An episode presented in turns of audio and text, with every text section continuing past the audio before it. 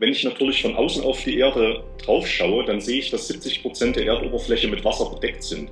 Das heißt, ich muss aus logischen Gründen allein schon irgendwann über den Tellerrand ins Meer schauen, um zu schauen, wie kann ich das nutzbar machen, was kann ich dort anbauen. Ein weiterer Vorteil von Algen ist, äh, die wachsen 10 bis 30 Mal schneller als Landpflanzen. Das ist natürlich ein enormes Biomassewachstum, was ich dort pro Fläche erreiche. Dritter Vorteil, gerade wenn wir über die Meeresalgen sprechen, die brauche ich eigentlich nicht extra dünn. Selbst diese geringen Nährstoffkonzentrationen, die ich im Meer habe, die reichen aus, um diese äh, Algen zum Wachsen zu bringen. Also es gibt Studien, die zeigen, dass man mit äh, ein bis zwei Gramm getrockneter Chlorella, das ist also ein halber Teelöffel voll, leichte bis mittlere äh, Folgen von Mangelernährung erfolgreich bekämpfen kann bei Kindern. Und das ist ein Herzensprojekt, äh, zumal man da auch äh, sagen kann, dort kann man wirklich mit wenig Mitteln sehr, sehr viel erreichen. Und Mangelernährung ist weltweit ein Riesenproblem. Ich bin eigentlich äh, von Haus aus Biologe äh, und habe noch Führungs- und Innovationsmanagement studiert und bin dann irgendwann eher durch Zufall auf die Alge gestoßen äh, und beschäftige mich aber jetzt schon seit 14 Jahren mit der Thematik. Ich leite selbst äh, eine der größten Mikroalgenfarmen äh, der Welt. Äh, das ist ein Projekt zum Thema Alge. Ich betreibe einen Blog äh, zum Thema Algen, der heißt Die Welt der Algen habe mittlerweile zwei Bücher äh, zur Thematik geschrieben, bin als Referent unterwegs und äh, was eher ein Herzensprojekt von mir noch ist, äh, ich betreue ein Hilfsprojekt in Kolumbien äh, und dort befasst man sich mit der Bekämpfung von Mangelernährung bei Kindern mit Hilfe von Mikroalgen. Alles klar. Lieber Jörg, vielen Dank für deine Vorstellung und vielen Dank vor allem, dass du die Zeit genommen hast, mit uns als einer der führenden Algenexperten über die wichtige Rolle von Algen in der Nährstoffbedarfsdeckung innerhalb der pflanzlichen Ernährung zu sprechen. Das heißt, als Einstieg kannst du uns sagen, zu welcher biologischen Gattung gehören denn eigentlich Algen? Ja, also da sind wir schon mit einer Frage dabei, die gar nicht so einfach äh, zu beantworten ist. Ne? Weil das Thema Algen, äh, da denkt man, das umfasst eine Organismengruppe äh, wie andere auch und das ist halt gerade nicht der Fall. Äh, was immer auch die interessante Frage aufwirft, sind Algen eigentlich Pflanzen? Und da muss ich eigentlich sagen, äh, ein Teil der Algen sind Pflanzen, ein anderer Teil äh, hat damit auch gar nichts zu tun. Und ja, vielleicht fangen wir mal an mit den, mit den grünen Algen. Das sind die, die man vielleicht kennt vom Strand. Die sehen tatsächlich grün aus. Ich habe ja mal eine, das ist so der Meeressalat. Ne? Und die gehört tatsächlich zu den echten Pflanzen. Chlorella als Mikroalge, hier sind wir schon bei den großen Algen, ne, bei den Makroalgen, gehört auch dazu. Also echte Pflanzen. Dann haben wir die Rotalgen, man sieht das hier auch schon an der Färbung. Ähm, das ist eine, und, und die gehört schon nur noch in die verwandtschaftliche Nähe. Und wenn wir dann über andere Algen sprechen, zum Beispiel Spirulina als Blaualge, das ist ein echtes Bakterium, das hat mit Pflanze gar nichts zu tun. Oder wenn wir über Braunalgen reden, wir haben mal eine Kombo, das ist eine ganz andere Entwicklungslinie. Das heißt, wir können eigentlich äh, sagen, dass wir Menschen mit einem Champignon oder mit einem Gänseblümchen näher verwandt sind als äh, die miteinander. Ne? Das heißt, das muss man erstmal wissen äh, und das muss man sich vielleicht gar nicht merken, aber was man sich merken sollte, ist, äh, dass man, wenn man über Qualitätskriterien spricht, über Wirkungen spricht oder über andere Sachen von Algen spricht, dass man da sehr stark differenzieren sollte. Also verallgemeinernde Aussagen in Richtung Algen sind gut für oder Algen sind schlecht, weil äh, das funktioniert halt schlecht aus dem genannten Grund. Okay, großartig. Und im Zusammenhang mit Algen liest man oft von Mikroalgen, Makroalgen. Was sind da die genauen Unterschiede? Ja, also das sind auch eigentlich in der Biologie nur Kunstbegriffe, äh, die nicht wirklich was mit Taxonomie oder Systematik zu tun haben. Ähm, hat aber Sinn gemacht, im Laufe der Zeit sich mit diesen äh, Begriffen zu befassen. Und Makroalgen sind tatsächlich die makroskopisch großen Algen, die ich wirklich anfassen kann, die ich so vom Strand her kenne. Die können teilweise bis zu 120 Meter groß werden. Im Gegensatz dann zu den Mikroalgen, ein paar sieht man hier im Hintergrund in den äh, Kolben stehen. Und die sind wirklich mikroskopisch klein, die kann ich eigentlich mit dem bloßen Auge gar nicht erkennen. Das heißt, da muss ich durchs Mikroskop gucken. Die sind teilweise nur so groß wie ein rotes Blutkörperchen. Und das ist einfach äh, ein Hilfsmittel, um die Algen anhand ihrer Größe zu unterscheiden. Okay, Jörg, und sag uns, obwohl Algen schon eine sehr lange Geschichte haben, gelten sie gerade heute als Lebensmittel der Zukunft. Was macht denn Algen so zukunftsträchtig? Also das Thema äh, taucht jetzt neuerdings wieder mal, muss man sagen, auf. Äh, das ist eigentlich gar kein neues Thema, Algen als Lebensmittel der Zukunft. Das ähm, wurde eigentlich das erste Mal schon diskutiert nach den beiden Weltkriegen. Und da hat im Prinzip die äh, WHO festgestellt, dass 25 Prozent der Weltbevölkerung an Proteinmangel litten und äh, hat versucht, Strategien zu erarbeiten, wie man diesen Proteinmangel dauerhaft beseitigen kann. Vor allem auch vor dem Hintergrund, dass wir natürlich erwarten, dass die Weltbevölkerung weiter steigt. Und damals waren noch tatsächlich knapp drei Milliarden Leute auf der Welt. Heute sind es schon siebeneinhalb Milliarden und für 2050 erwarten wir, dass es knapp zehn Milliarden Menschen sind. Das heißt, das ist weiterhin ein Thema.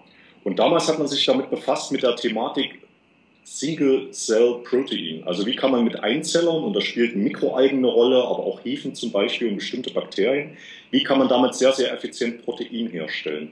Und das war so der Startschuss für die Mikroalgen. Äh, gleichzeitig ging das auch mit den Makroalgen los. Und man kann sagen, dass sich eigentlich der Algenanbau, der gezielte Algenanbau eigentlich seit den 50er, 60er Jahren daraus entwickelt hat. Wenn man sich mal äh, die Ackerflächen, zumindest die fruchtbaren auch auf der Erde anschaut, dann bleiben die eigentlich seit 20 Jahren gleich groß oder gehen sogar mit einer leichten Tendenz jetzt zurück aus bekannten Gründen. Ähm, und das Problem ist, äh, oder die Problematik, dass die äh, Weltbevölkerung natürlich äh, weiter ansteigt in, der Anzahl der, der Menschen. Und die Frage ist tatsächlich, wie will ich die irgendwann mal alle ernähren? Und äh, einige Folgen sehen wir ja schon mit Übernutzung von Böden oder mit äh, Züchtungen oder gentechnisch veränderten äh, Pflanzen vor allem oder auch Tieren, ähm, die da im Prinzip herangezogen werden, um diese Problematik zu lösen. Aber da kommt man natürlich dann nicht nur in die Problematik Akzeptanz äh, rein, sondern auch in andere Problematiken. Und Algen haben natürlich da mehrere Vorteile. Algen wachsen natürlich im Wasser. Klingt erstmal trivial, ist ein Vorteil, weil wenn ich natürlich von außen auf die Erde drauf schaue, dann sehe ich, dass 70 Prozent der Erdoberfläche mit Wasser bedeckt sind. Das heißt, ich muss aus logischen Gründen allein schon irgendwann über den Tellerrand ins Meer schauen, um zu schauen, wie kann ich das nutzbar machen, was kann ich dort anbauen. Ein weiterer Vorteil von Algen ist, äh, die wachsen 10 bis 30 Mal schneller als Landpflanzen. Das ist natürlich ein enormes Biomassewachstum, was ich dort pro Fläche erreiche. Dritter Vorteil, gerade wenn wir über die Meeresalgen sprechen, die brauche ich eigentlich nicht extra dünn. Selbst diese geringen Nährstoffkonzentrationen, die ich im Meer habe, die reichen aus, um diese äh, Algen zum Wachsen zu bringen. Und äh, das sind natürlich gewichtige Gründe, um, um, äh, ja, um, um, diese Thematik weiter in, im Fokus zu haben und äh, da auch zu schauen, was kann ich noch entwickeln.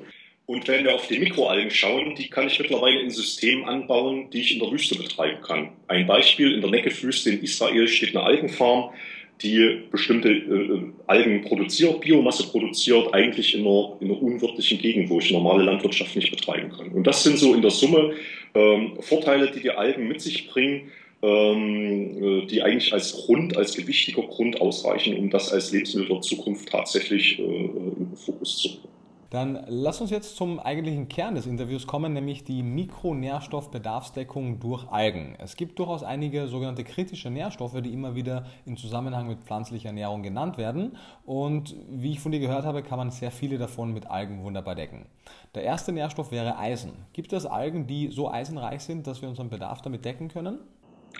Ja, also solche Algen gibt's, äh, obwohl man natürlich auch hier sagen muss, die Alge an sich ist natürlich nicht äh, per se eisenreich. Das hängt natürlich auch immer davon ab, in welcher Umgebung die wächst. Die Algen können ja Eisen auch nicht selbst synthetisieren, das heißt, die können die aus der Umgebung aufnehmen, akkumulieren. Und das passiert zum Beispiel sehr, sehr gut bei Mikroalgen. Die können also Eisen in der Biomasse anreichern. Äh, Beispiel Chlorella, dort können also teilweise ähm, 800, 900 Milligramm Eisen pro Kilogramm getrockneter Biomasse drin sein. Und das bedeutet, dass ich eigentlich mit ungefähr 10 Gramm dieser Algen, das sind drei leicht gehäufte Teelöffel, eigentlich schon meinen kompletten Eisenbedarf decken könnte. Und das Interessante ist, dadurch, dass das Eisen in der Biomasse akkumuliert äh, wird, ist davon auszugehen, dass das halt auch ähm, äh, sehr gut äh, bioverfügbar sein sollte, äh, weil man davon ausgeht, dass das Protein gebunden ist und damit sehr, sehr gut vom Körper aufgenommen werden kann. Dann der nächste Nährstoff wären langkettige Omega-3-Fettsäuren wie EPA und DHA. Man hört oft, dass man Fischölkapseln oder Meeresfisch essen muss, um die zu bekommen. Aber wenn ich die richtig verstanden habe, gibt es auch diese langkettigen Omega-3-Fettsäuren in Algen. Ist das richtig? Also funktioniert und was wirklich hochgradig interessant ist, dass es einige Algen gibt. Und hier sprechen wir aber tatsächlich über Mikroalgen, ähm, die extrem große Mengen an DHA oder EPA-Fettsäuren äh, synthetisieren können.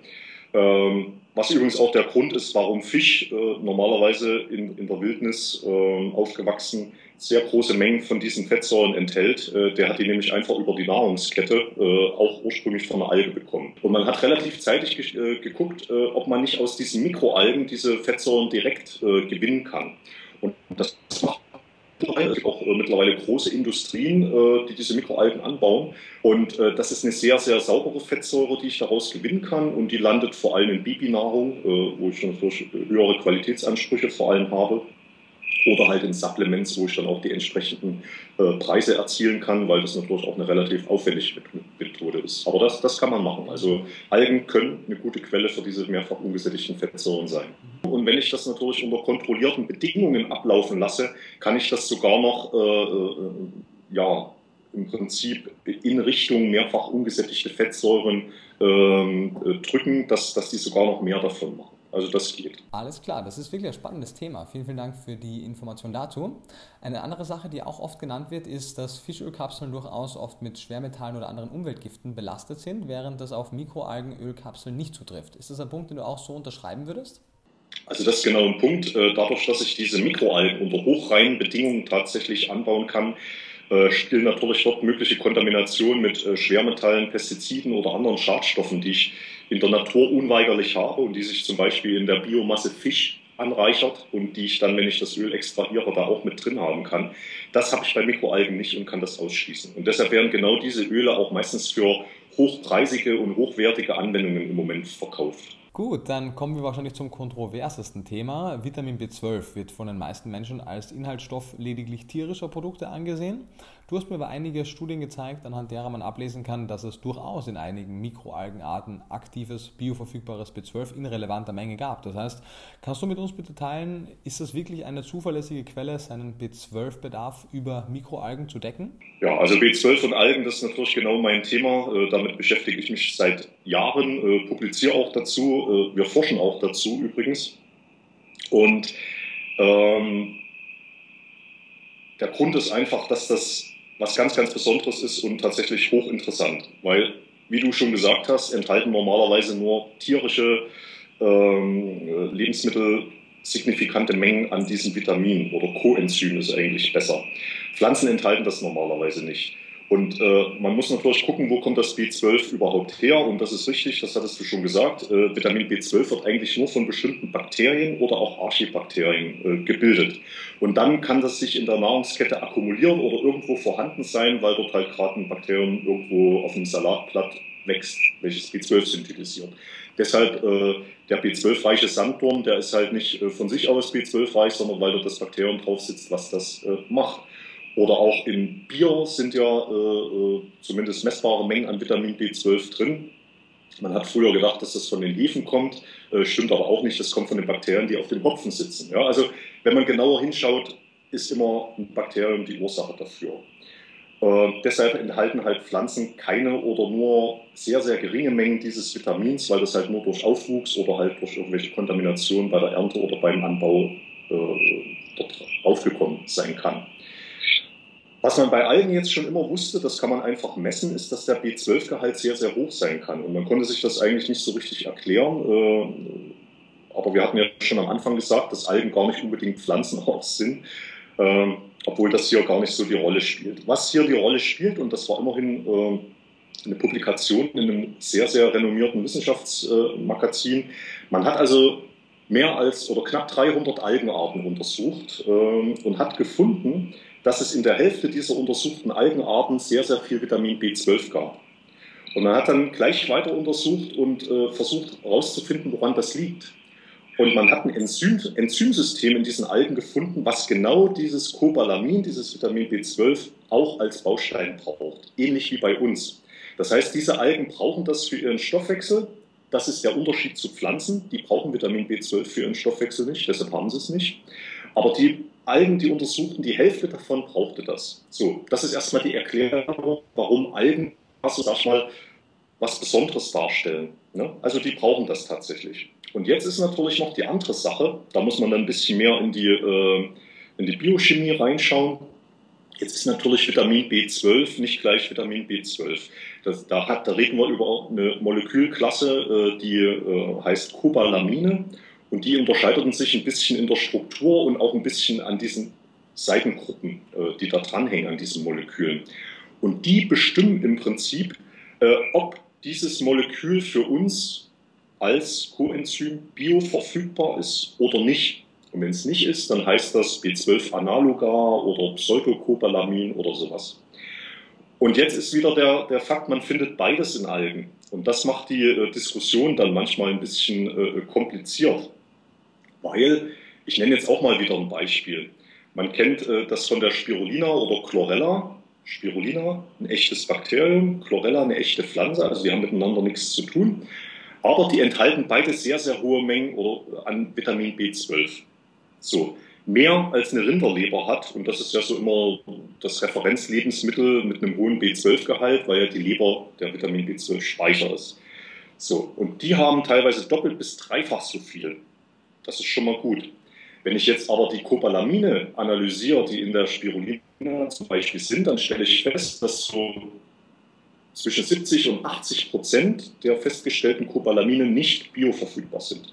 Damit gilt eigentlich Spirulina als äh, keine gute äh, Quelle für Vitamin B12. Es gibt da mittlerweile auch ein Gerichtsurteil dazu oder eine Empfehlung äh, von der Expertenkommission, die sagt, dass eine Bewerbung des Vitamin B12-Gehalts auf Spirulina irreführende Werbung ist. Genau aus diesem Grund.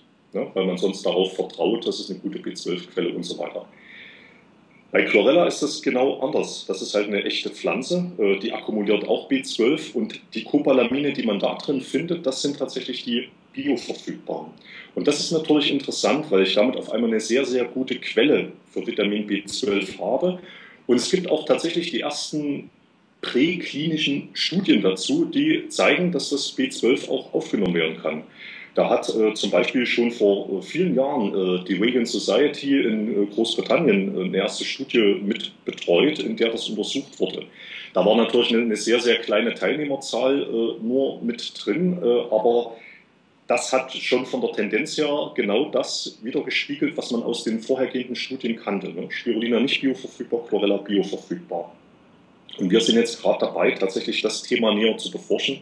Da wird es also in der nächsten Zukunft auch äh, Neues noch dazu geben. Aber ich denke nicht, dass sich die äh, Grundaussage da ändert.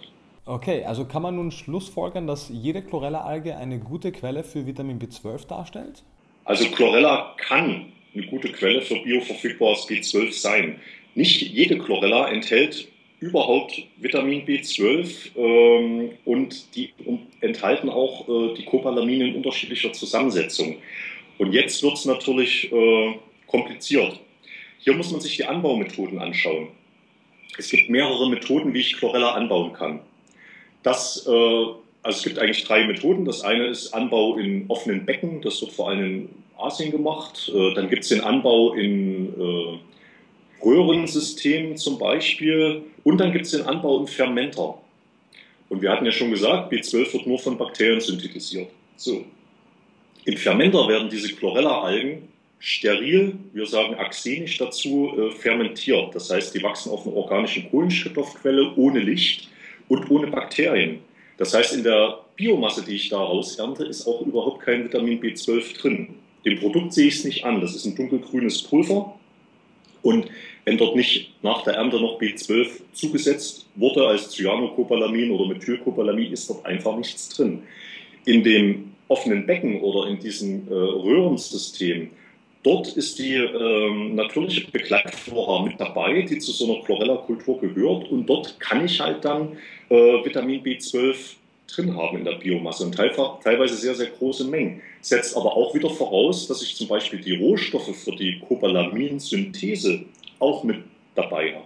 Ne? Thema zum Beispiel äh, Vitamin B12 hat ja als Zentralatom das Kobalt. Das heißt, in dem Medium muss Kobalt mit drin sein, dass überhaupt B12 synthetisiert werden kann. Also es ist ein, ist ein äh, ähm, komplexes Thema. Ähm, am besten ist es immer auch zu fragen, welche Cobalamine in der Biomasse drinstecken. Mittlerweile gibt es die Analytik, äh, das zu zeigen.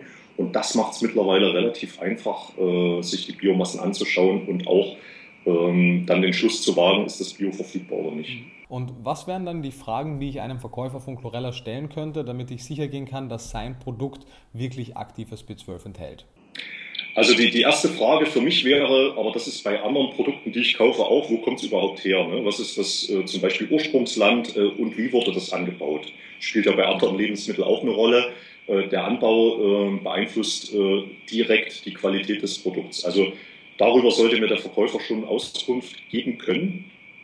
Und dann wäre natürlich wünschenswert, äh, dass der die aktuelle B12-Analyse hat, Gesamtvitamin B12 und äh, jetzt auch, da es möglich ist, das zu machen, die äh, differenzierte Cobalamin-Analytik, zu gucken, welche Cobalamine sind dort drin. Und dann sollten natürlich drin sein, zum Beispiel Adenosylcobalamin oder äh, Hydroxocobalamin, ähm, Methylcobalamin. Das sind welche, die entweder direkt äh, bioverfügbar sind oder halt von unserem Körper auch umgewandelt werden können in die bioverfügbaren Formen. Und um das Thema B12 abzuschließen, ist denn jetzt Chlorella die einzige Alge, von der man ausgehen kann, dass sie, wenn sie richtig angebaut ist, genügend B12 enthält oder gibt es auch andere Algenarten? Also Chlorella ist zumindest die einzige Alge, die da sehr, sehr gut äh, dazu schon untersucht äh, wurde. Das hängt sicherlich damit zusammen, dass Chlorella generell eine der Pflanzen ist, die am besten untersucht ist in der Welt, weil das war lange Zeit Modellorganismus in den Laboren, da wurde zum Beispiel auch die Photosynthese dran entdeckt. So, das heißt, die ist an sich schon mal sehr, sehr gut untersucht.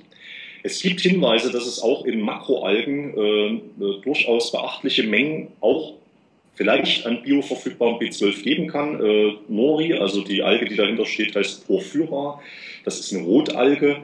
Äh, die scheint auch signifikante Mengen dieses Vitamins ähm, in der Biomasse haben zu können. Ich sage das vorsichtig, weil hier gibt es tatsächlich auch äh, unterschiedliche Studienergebnisse. Es gibt welche, die sagen, okay, in der frischen Biomasse von Porphyra ist sehr viel bioverfügbares B12 drin. Wenn man das trocknet, kann sich das teilweise umwandeln in die nicht bioverfügbare Form. Es gibt wieder andere Studien, die zeigen, okay, selbst in der getrockneten Biomasse sind vernünftige Mengen an diesem bioverfügbaren B12 drin. Also hier muss man sicherlich noch ein bisschen mehr äh, Forschungsarbeit leisten. Es sieht erstmal vielversprechend aus, aber da sind wir, äh, ist man im Prinzip noch dabei, das wirklich rauszufinden. Und ich glaube auch, dass das auch wieder damit zusammenhängt, wo kommt die her, in welchem Milieu wächst das? Ja, also auch hier hat sicherlich das Anbaugebiet, die Anbaumethode oder, oder vielleicht auch die Jahreszeit, zu der das geerntet wird, äh, einen großen Einfluss auf die Zusammensetzung. Super. Ach, und eine Sache noch, wie viel B12 enthält denn Chlorella im Durchschnitt? Also wie viel Chlorella-Presslinge oder Chlorella-Pulver muss man denn zu sich nehmen, um, wenn sie B12 enthält, genügend davon zu bekommen? Ja, also das kann durchaus äh, bis zu 100 Mikrogramm pro 100 Gramm sein. Und äh, das bedeutet einfach, dass ich mit 3 Gramm Chlorella, das ist auch so ein leicht gehäufter Teelöffel, dass ich damit schon 120 Prozent meines äh, RDA-Werts, also der empfohlenen Aufnahmemenge, äh, zu mir nehmen kann. Dann zum nächsten Nährstoff, Calcium. Viele Menschen denken, sie müssen Kuhmilch oder die Milch einer anderen Spezies trinken, um genügend Kalzium zu kriegen. Aber wenn ich dich richtig verstanden habe, gibt es auch einige sehr kalziumreiche Algenarten. Also da gibt's äh, zwei. Ich, ich nenne mal äh, die erste, die da aber, sag ich mal, noch nicht ähm, den Rekord bricht und danach komme ich auf die Rekordverdächtige. Äh, die, die erste Alge, die schon sehr, sehr kalziumreich ist, ist Wakame. Das ist also eine Braunalge. Äh, die kennst du sicherlich von diesen Algensalaten, die es in äh, diesen asiatischen Restaurants standardmäßig gibt. Dort sieht die allerdings grün aus. Das kommt dadurch, dass man die blanchiert und dann verliert die den braunen Farbstoff und der, das Chlorophyll kommt zum Vorschein. Die ist sehr kalziumreich und in Japan äh, äh, wird das zum Beispiel Kindern zum Knabbern gegeben. Also diese Mittelrippe von Wakame, die ist also schön bissfest, ähm, wird den Kindern zum Knabbern gegeben als Kalziumquelle. So, das ist die eine. Und dann gibt es noch eine zweite, und das ist äh, die, die, die Rekord eigentlich hält und äh, die heißt Lithothamnium. Das ist eine Rotalge, äh, eine kleine Rotalge, die ein bisschen wächst äh, wie eine Koralle. Also man nennt das eine koralline Rotalge und äh, die kalzifiziert, das heißt, die, die bildet so ein Außenskelett, ähm, in, der, in dem die sehr viel Kalzium in Form von Calciumcarbonat anreichert. Und was man im Prinzip erntet, ist dann dieses ja, dieses kalzifizierte Außenskelett. Und das muss man sich erstmal vorstellen wie so einen feinen Sand, den kann man also aufmalen dann noch. Und man hat herausgefunden in verschiedenen Studien, dass dieses Kalzium für uns sehr, sehr gut bioverfügbar ist.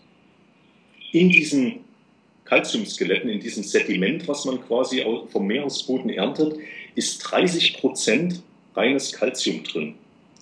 Und äh, das bedeutet, äh, dass man eigentlich mit einer Messerspitze voll äh, eigentlich schon seinen kompletten Tagesbedarf an Calcium decken kann. Und da gibt es meines Wissens auch kein äh, Lebensmittel, was, was einen höheren Gehalt hat.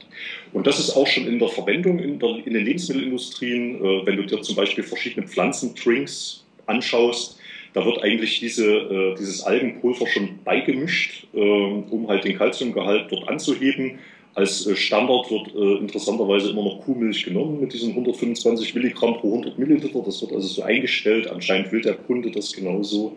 Ne? Man könnte also mit Leichtigkeit da auch mehr einstellen. Aber das Produkt gibt es mittlerweile auch als, als Pulver zu kaufen. Ich habe das mal hier, vielleicht sieht man das so ein bisschen, äh, mitgebracht. Und dann kann man das einfach selbst dosieren, zum Smoothie dazugeben oder, oder irgendwo anders rein. Wie gesagt, eine Messerspitze reicht. Sehr, sehr gute Kalziumquelle. Gut, dann kommen wir von den Mikronährstoffen zu den Makronährstoffen. Thema Protein. Die meisten Menschen haben Sorge, dass sie nicht genügend Protein bekommen, wenn sie sich rein pflanzlich ernähren. Aber wie du mir auch gesagt hast, enthalten einige Algenarten sehr viel Protein. Kannst du uns da noch etwas darüber erzählen? Ich hatte ja schon ein bisschen was zu Algen und Protein erzählt, also über die historischen äh, Begebenheiten gesprochen haben. Also das war ja ursprünglich eigentlich äh, der Fokus. Ja? Wie kann ich Protein äh, herstellen? Und äh, da ist man ja auf die Mikroalgen gekommen. Also Algen können teilweise sehr, sehr viel Protein enthalten. Meeresalgen ab und zu mal tatsächlich auch bis 30 Prozent. Äh, das ist schon nicht schlecht. Äh, aber die absoluten Spitzenreiter sind tatsächlich die Mikroalgen.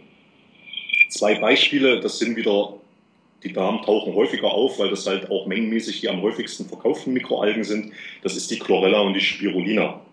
Chlorella enthält um die 50 Prozent reines Protein. Äh, alle essentiellen Aminosäuren sind dabei. Spirulina sogar bis äh, zu 60 Prozent. Es gibt kein anderes Lebensmittel, äh, vor allem auch kein anderes tierisches Lebensmittel, was mehr Protein enthält. Ähm, die Verfügbarkeit oder die Wertigkeit ist sehr, sehr hoch. Man hat das also bei Chlorella sehr, sehr gut untersucht. Äh, die Ergebnisse habe ich da und dieses sogenannte Amino Acid Score, mit der die Wertigkeit angegeben wird, liegt also sehr, sehr hoch. Ähm, bei Spirulina ist es aber ähnlich. Das einzige Problem ist immer noch ein bisschen, ähm, dass das als reine Proteinquelle natürlich immer noch relativ teuer ist im Vergleich zu anderen Proteinquellen. Und äh, das ist immer noch der Punkt, äh, der da zu lösen ist. Für Sportler allerdings äh, ist die Spirulina vor allem interessant, äh, weil es da noch einen anderen Effekt gibt, gerade wenn du äh, von Muskelaufbau sprichst, weil man da weiß, dass da auch der Muskelaufbau durch andere Effekte begünstigt wird. Also da ist gar nicht äh, Protein, sag ich mal so, das, das primär Interessante, sondern, und das hat man dann wieder bei Fütterungsversuchen mit äh, Rennpferden herausgefunden, dass also der Muskelaufbau begünstigt äh, wurde, äh, dass die auch wieder schneller erholt sind nach einer Trainingseinheit und äh, dass man da als Sportler wirklich mit Spirulina eigentlich viel machen kann. Gut, dann kommen wir zum Thema Jod, auch ein kontroverses Thema. Kannst du mit uns teilen, enthält denn jede der besprochenen Algen Jod? Gibt es manche Algen, die vielleicht sogar zu viel Jod enthalten? Und was wären deine Empfehlungen an Algenarten, um seinen Jodbedarf zu decken? Algen und Jod ist auch ein hochinteressantes äh, Thema.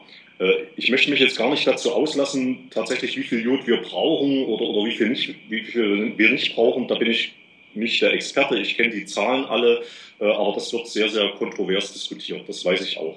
Äh, ich fokussiere mal auf die Algen. Und Algen äh, sind eine sehr, sehr gute Jodquelle. Äh, warum? Und wir sprechen hier allerdings nur über die Meeresalgen. Süßwasseralgen, äh, da spielt Jod nie eine Rolle. Aber die Meeresalgen können Jod aus dem Meerwasser akkumulieren. Teilweise mehr als 10.000-fach. Und das ist natürlich interessant. Ähm, vielleicht auch äh, ein historischer Hinweis oder, oder zwei sogar. Das Element Jod selbst äh, hat man erst an Meeresalgen überhaupt entdeckt. Das war nämlich zu Zeiten der napoleonischen äh, Kriege. Ähm, und dort hat man versucht, Schießpulver herzustellen mit Hilfe von Meeresalgen. Man hat die also verascht, also verbrannt und mit der Asche wollte man dann andere Grundsubstanzen herstellen. Und irgendwann hat man da eine Säure drauf getröpfelt und auf einmal stieg so ein violetter Dampf auf. Und das war Jod. Jod sieht violett aus. Und das hat man mit diesen hier, mit Laminarien, hat man das, das entdeckt. Also die Entdeckungsgeschichte von Jod hat mit Algen zu tun. Und man hat Jod schon vor seiner Entdeckung in Algen, äh, aus Algen genutzt, um zum Beispiel äh, Kröpfe äh, oder Skrofeln äh, zu behandeln. Also man kennt schon aus Büchern, aus Arzneimittelbüchern äh, aus dem 17. Jahrhundert, äh, dass Blasentang, den gibt es zum Beispiel bei uns an der Ostsee auch, genommen wurde. Der wurde eingedickt, auch teilweise verbrannt zu einem gewissen Sud und das wurde genommen, um solche Jodmangelerkrankungen zu kurieren. Also das ist so ein bisschen die Historie dahinter. Heute sieht das so aus, dass es noch keine äh, allgemeingültigen Regularien gibt, wie viel Jod, sage ich mal, in Algen drin sein darf oder nicht. Ein Beispiel, das Bundesamt für Risikobewertung, äh, das ist ein deutsches Institut, äh, das sagt, dass alle Algen mit mehr als 20 Milligramm pro Kilogramm Jod, das ist nicht viel, eigentlich nicht verkehrsfähig sind. Das würde aber bedeuten, wenn ich mir die Meeresalgen angucke, dass die fast alle rausfliegen aus dem, nach, nach der Einschätzung. Wenn ich jetzt schon ins Nachbarland gucke, nach Frankreich, dort äh, gibt es übrigens, äh, das war das erste europäische Land, was dazu überhaupt einen Standard hatte. Dort sagt man, es darf nicht mehr als 2000 Milligramm pro Kilogramm Jod in den Makroalgen sein. Also das ist der Faktor 100 dazwischen. Ja? Frankreich 2000, Deutschland 20. Also hier sieht man schon erstmal den Regulierungsbedarf. Dann muss man sagen, äh, dass der Jodgehalt in den natürlich vorkommenden Algen, die man auch kaufen kann, natürlich stark schwanken kann. Das hängt damit äh, zusammen, wie lange wächst die Alge überhaupt im Meereswasser? Wie viel Jod kann die da akkumulieren? Wann wird die geerntet? Wo kommt die her? Äh, das heißt, selbst von Charge zu Charge kann der Jodgehalt sehr, sehr stark schwanken. Und was hier sicherlich gefordert werden muss, und das weiß ich, das machen auch die ersten Verkäufer schon, dass wirklich der chargenspezifische Jodgehalt deklariert wird auf dem Algenprodukt dass da daneben steht, was dann die empfohlene Menge ist, äh, was man pro Tag äh, zu sich nehmen sollte. Und damit schafft man eine Transparenz und auch eine Grundlage äh, dafür, dass diese Algen sicher werden. Weil, wenn ich natürlich Algen esse, die einen sehr, sehr hohen Jodgehalt haben, dann bekomme ich natürlich ein Problem, wenn ich eine Schilddrüsenerkrankung habe. Und das kann natürlich hingehen bis zu einem sogenannten Jodexzess. Hier ist vielleicht auch eine Faustregel, dass Braunalgen generell mehr Jod enthalten als Rotalgen, gefolgt von den Grünalgen. Also das ist so ein bisschen äh, die Faustregel. Und aktuell sind wir, und da bin ich auch mit dran beteiligt, tatsächlich dabei äh, in der Findung von solchen Standards, äh, ja, um wirklich zu sagen, was ist da sicher, was ist nicht sicher. Auf der anderen Seite spielt natürlich auch die Verarbeitung der Algen eine Rolle, weil ich einfach durch Kochen, Wässern schon 90 Prozent von dem Jodgehalt äh, aus der Alge wieder rauskriege. Also vielleicht zusammenfassend lässt sich sagen, ja, Meeresalgen sind eine sehr, sehr gute Jodquelle. Ich sollte bloß auch hier äh, meinen Verkäufer fragen, was ist in der Charge an Jod drin, damit ich mir halt selbst äh, überlegen kann, was ist sicher zu essen oder nicht. Es sollte also äh, deklariert sein, äh, einfach damit da eine Transparenz geschaffen wird. Gut, und dann kommen wir noch zu den Antioxidantien, die wir auch in großen Mengen in einigen Algenarten finden. Allen voran zum Beispiel das Astaxanthin, ein sehr kraftvolles Antioxidant. Kannst du mit uns teilen, warum sind Algen denn in vielen Fällen so antioxidantienreich? Ich sage es vielleicht mal so. Äh, man kann das gar nicht nur für die Antioxidantien sagen, man kann das generell für sehr, sehr viele biologisch aktive Inhaltsstoffe sagen. Algen sind sehr, sehr reich an äh, Substanzen, die wir kennen äh, äh, als welche, die unserer Gesundheit gut tun. Und das sind ganz, ganz verschiedene Geschichten dabei. Warum ist das so? Algen sind eine sehr, sehr alte Organismengruppe auf der, Gruppe auf der Erde. Also gerade die Blaualgen oder selbst äh, die Grünalgen wie Chlorella, die gibt es teilweise schon seit drei Milliarden Jahren, ja, die Blaualgen gerade. Und innerhalb der Zeit haben sich gerade diese Algen nicht sonderlich verändert, aber alles um sie herum. Ja. Die Zusammensetzung der Atmosphäre hat sich geändert, die Temperaturen haben sich ständig geändert, Fressfeinde, Konkurrenten.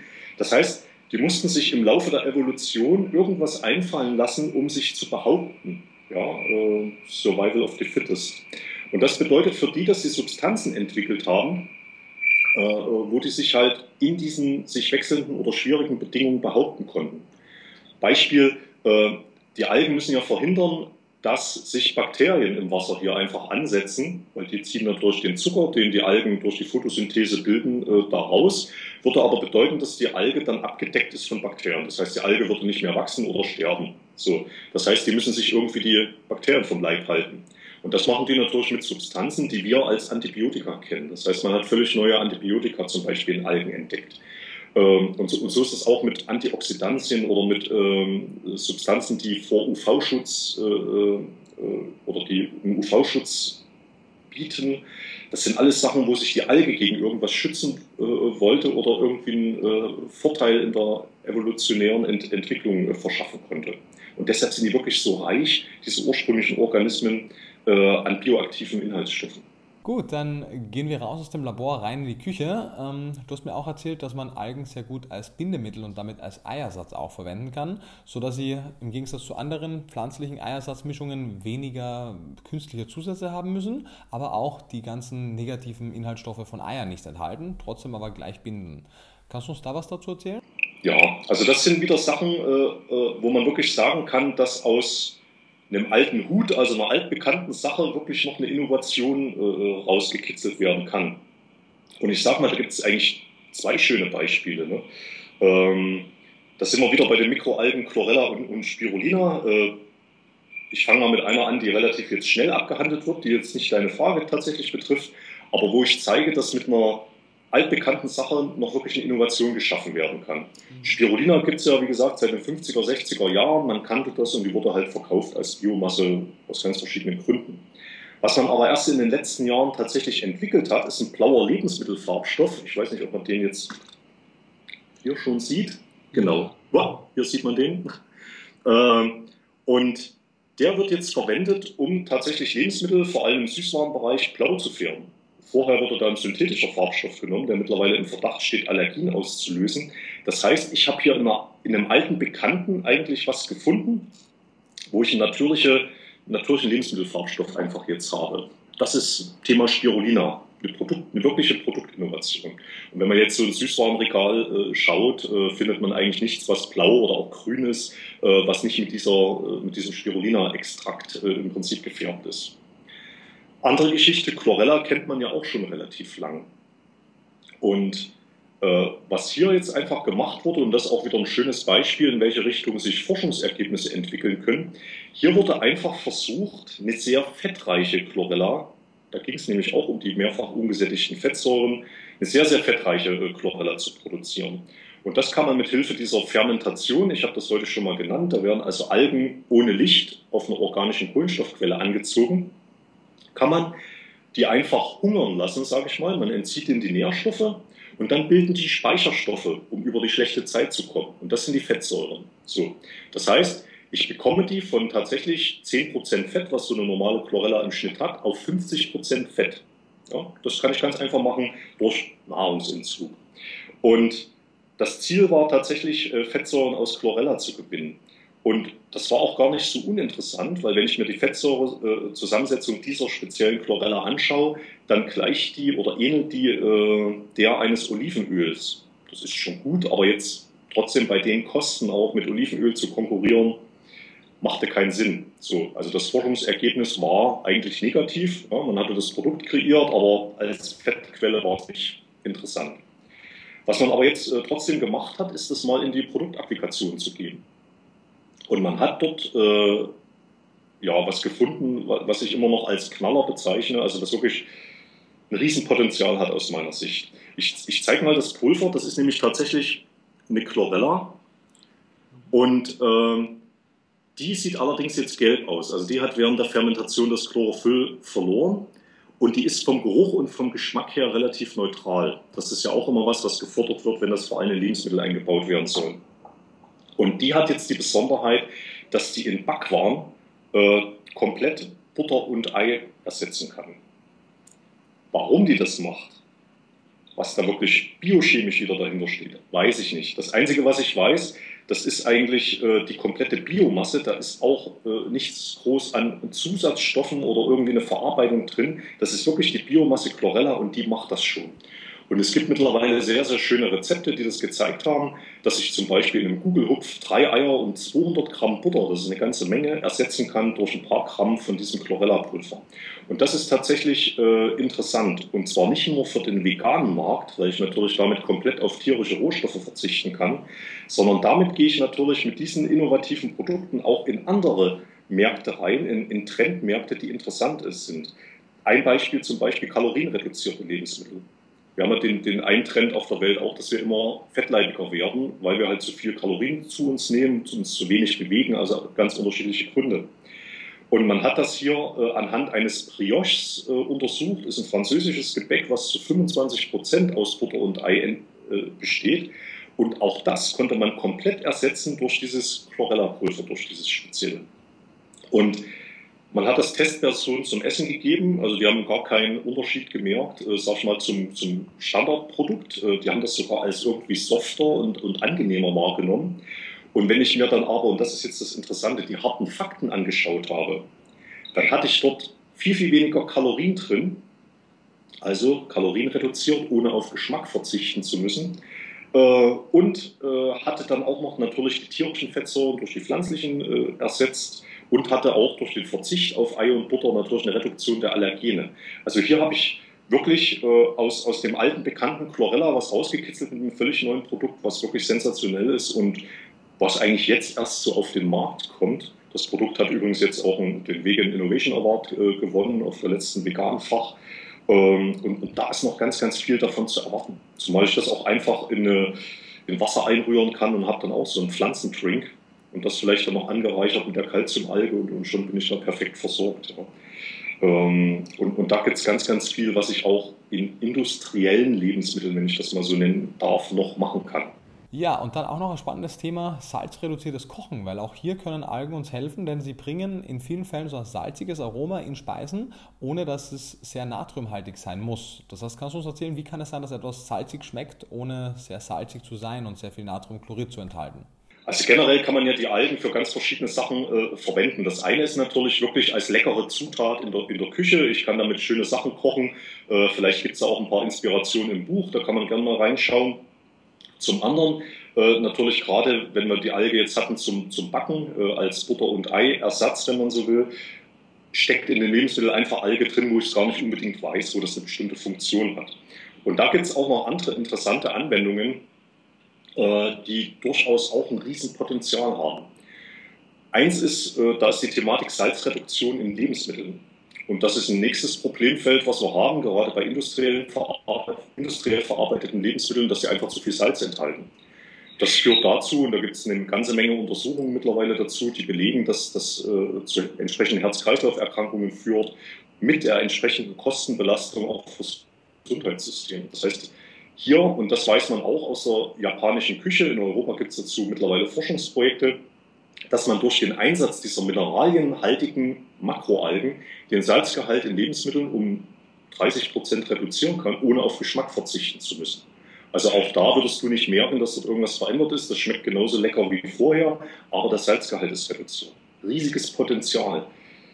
Das nächste, äh, man kann neue Geschmäcker kreieren, tiefere Geschmäcker kreieren. Äh, Beispiel äh, Umami. Man, man, hat also eine Alge, äh, das, das ist die hier, auch Kombu. So sieht sie aus, wenn sie eingeweicht ist, so wenn sie getrocknet ist. Das ist der Organismus auf der Welt mit dem höchsten natürlichen Gehalt an Glutaminsäure.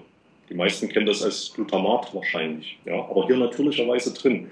Und in der japanischen Küche verwendet man die Kombu-Alge traditionell schon immer, um ein Kombu-Wasser herzustellen, Dashi-Brühe herzustellen mit diesem Umami-Geschmack. Und das ist die Grundlage für fast alle Lebensmittel, dort, die man dort in der japanischen Küche kreiert. Und es war übrigens auch ein Japaner, der dann die Synthese von äh, Glutaminsäure entdeckt hat. Ja, weil da ist man natürlich auch bequem und, und, will nicht mehr diese, diese Kombo verarbeiten, sondern will das als Pulver dazugeben. Ne? Auch kontrovers diskutiert. Aber äh, das ist auch was, äh, wo man diese Alge hervorragend für verwenden kann. Und gerade diese Kombu-Alge, die wird in Japan ähnlich abgehandelt wie bei uns äh, die Weine. Ja? Also da, da geht es danach, aus welchem Anbaugebiet kommt die, ist das eine Süßwasserquelle in der Nähe, wie lange ist die gewachsen, wie lange lagerte die? Weil selbst wenn die drei Jahre gelagert ist, kann man da den Umami-Geschmack noch ein bisschen rauskitzeln. Ne?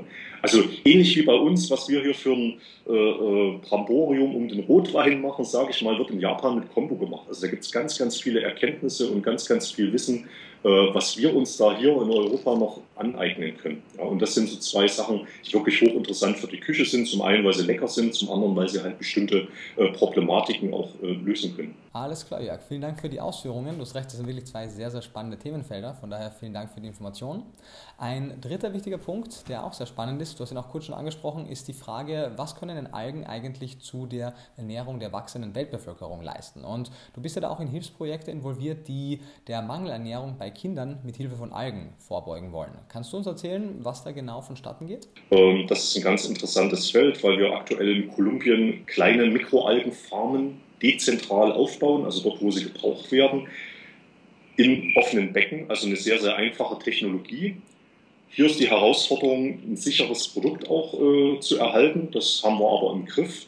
Und jetzt kann man dieses äh, selbst angebaute Produkt im Prinzip verwenden, um diese Mangelernährung und ungefähr 13 Prozent der Kinder unterhalb von fünf Jahren sind in Kolumbien davon betroffen, äh, tatsächlich effizient und innerhalb kürzester Zeit zu verwenden. Also es gibt Studien, die zeigen, dass man mit äh, ein bis zwei Gramm getrockneter Chlorella, das ist also ein halber Teelöffel voll, über einen Zeitraum von vier bis sechs Wochen gegeben leichte bis mittlere äh, Folgen von Mangelernährung erfolgreich bekämpfen kann bei Kindern. Ähm, und das ist das, was wir dort machen. Die ersten Forschungsprojekte haben wir schon mit guten Erfolgen, mit sehr guten Erfolgen durchgezogen und jetzt soll das Ganze natürlich in die Breite gehen. Und das ist ein Herzensprojekt, äh, zumal man da auch äh, sagen kann, dort kann man wirklich mit wenig Mitteln sehr, sehr viel erreichen. Und Mangelernährung ist weltweit ein Riesenproblem. Mehr als vier Millionen Kinder sterben weltweit jährlich, also Kinder unter fünf Jahren vor allem, weltweit jährlich an den Folgen von Mangelernährung. Also da ist noch ganz, ganz viel zu machen. Und selbst hier kann man mit Mikroalgen extrem viel erreichen. Und, und das ist das, was mich fasziniert. Ähm, und, und das ist was, was dieses Jahr vor allem vorangetrieben wird. Alles klar, vielen, vielen Dank. Es ist wirklich spannend zu sehen, mit wie wenig Mitteln man hier so viel erreichen kann. Und ja, vielen, vielen Dank für deinen Einsatz auch in dieser Sache. Wir sind jetzt auch schon am Ende des Interviews angelangt, von daher vielen, vielen Dank für deine Zeit und für all das Wissen, was du uns mitgegeben hast. Das heißt, die letzten Worte gehören dir. Was ist denn die wichtigste Take-Home-Message, die du allen Zuschauern mitgeben möchtest? Beschäftigt euch mal mit Algen. ähm, es ist erstmal ein bisschen schwierig, vielleicht in die Thematik reinzukommen. Das haben wir vielleicht jetzt im Gespräch auch gemerkt, weil man doch bei einigen Sachen sehr, sehr differenziert gucken muss und auch, wenn man gerade im Netz recherchiert, wenig fundierte Informationen zur Thematik bekommen kann. Also das ist eine, eine Sache, das entwickelt sich auch gerade. Äh, auf der anderen Seite kann man natürlich sehr, sehr viele äh, Sachen mit Algen angehen. Ne? Thema Jod, Thema B12, Thema Salzreduktion, Thema Kalorienreduktion, Ersatz von Butter und Ei in Backwaren. Also das zeigt so ein bisschen das Potenzial. Und da wird noch ganz, ganz viel passieren. Das ist das eine, also beschäftigt euch mal damit. Äh, zum anderen ist es auch ganz, ganz spannend, einfach damit zu kochen. Ja, ich kann einfach ganz leckere Sachen damit machen, das schmeckt und bringt ein bisschen Vielfalt auf den Teller. Und das ist vielleicht äh, ja, die Message, die ich mitgeben möchte zum Thema Algen. Also macht einfach mal was damit. Äh, und das Zweite, das ist aber eher eine, eine, eine allgemeinere Message, äh, und das habe ich jetzt gelernt in den ganzen Jahren, in denen ich mich damit befasse. Und da geht es auch wieder um dieses Hilfsprojekt.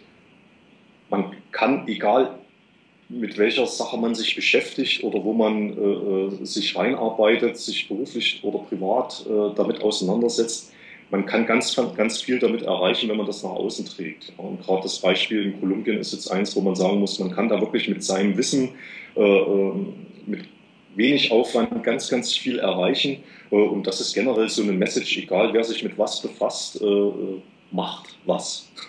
Geht raus, macht irgendwas Gutes ähm, und bleibt nicht auf dem Sofa sitzen.